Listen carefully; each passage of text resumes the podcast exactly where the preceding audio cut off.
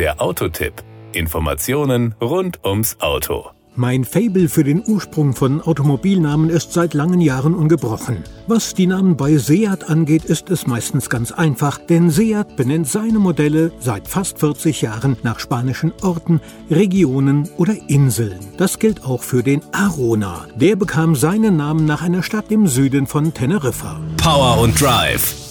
Wer sich für den Kauf eines Seat Arona entscheidet, der hat erst einmal die Qual der Wahl bei der Motorisierung, denn der Arona bietet unterschiedliche Antriebe. Dabei handelt es sich um mit TSI bezeichnete Benzinaggregate, die eine Leistungsbandbreite von 95, 110 und 150 PS haben. Alle Benzinmotoren verfügen über eine Direkteinspritzung mit Turbolader. Wir waren mit dem mittleren der drei Benzinmotoren unterwegs. Der Dreizylinder liefert 110 PS Leistung und 200 200 Newtonmeter Drehmoment. Er ist wahlweise mit einer manuellen Sechsgangschaltung oder einem Siebengang-Doppelkupplungsgetriebe verfügbar. Hier hatten wir uns für den Handschalter entschieden. Diese Kombination führt zu den nachfolgenden Fahr-, Verbrauchs- und Emissionswerten. Tempo 100 wird nach 10,3 Sekunden erreicht, die Höchstgeschwindigkeit beträgt 190 km/h. In Sachen Verbrauch führt das zu einem kombinierten NEFZ-Wert von glatten 5 Litern auf 100 Kilometern. Daraus ergeben sich CO2-Emissionen von kombiniert ebenfalls nach NEFZ 114 Gramm pro Kilometer.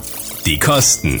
Der Preis eines Seat Arona hängt von der Wahl der Motorisierung und der Ausstattungslinie ab. Letztere tragen die Namen Reference, Style, Experience und FR. Die Preise starten beim Arona 1.0 TSI mit 95 PS, 5-Gang-Schaltung und der Referenzausstattung bei 19.990 Euro und klettern dann bis zu 29.640 Euro beim 1.5 TSI mit 150 PS als Experience. Für unsere Testversion 110 PS und Experience-Ausstattung sind 26.080 Euro fällig. Hier können Sie somit rund 3.500 Euro gegenüber dem Spitzenmodell 1.5 TSI sparen. Der Vergleich hinkt aber etwas, denn hier ist das 7-Gang DSG-Getriebe schon serienmäßig verbaut. Bei unserem Testkandidaten würde der Preis damit auf 27.690 Euro steigen. Und ich würde das DSG auf jeden Fall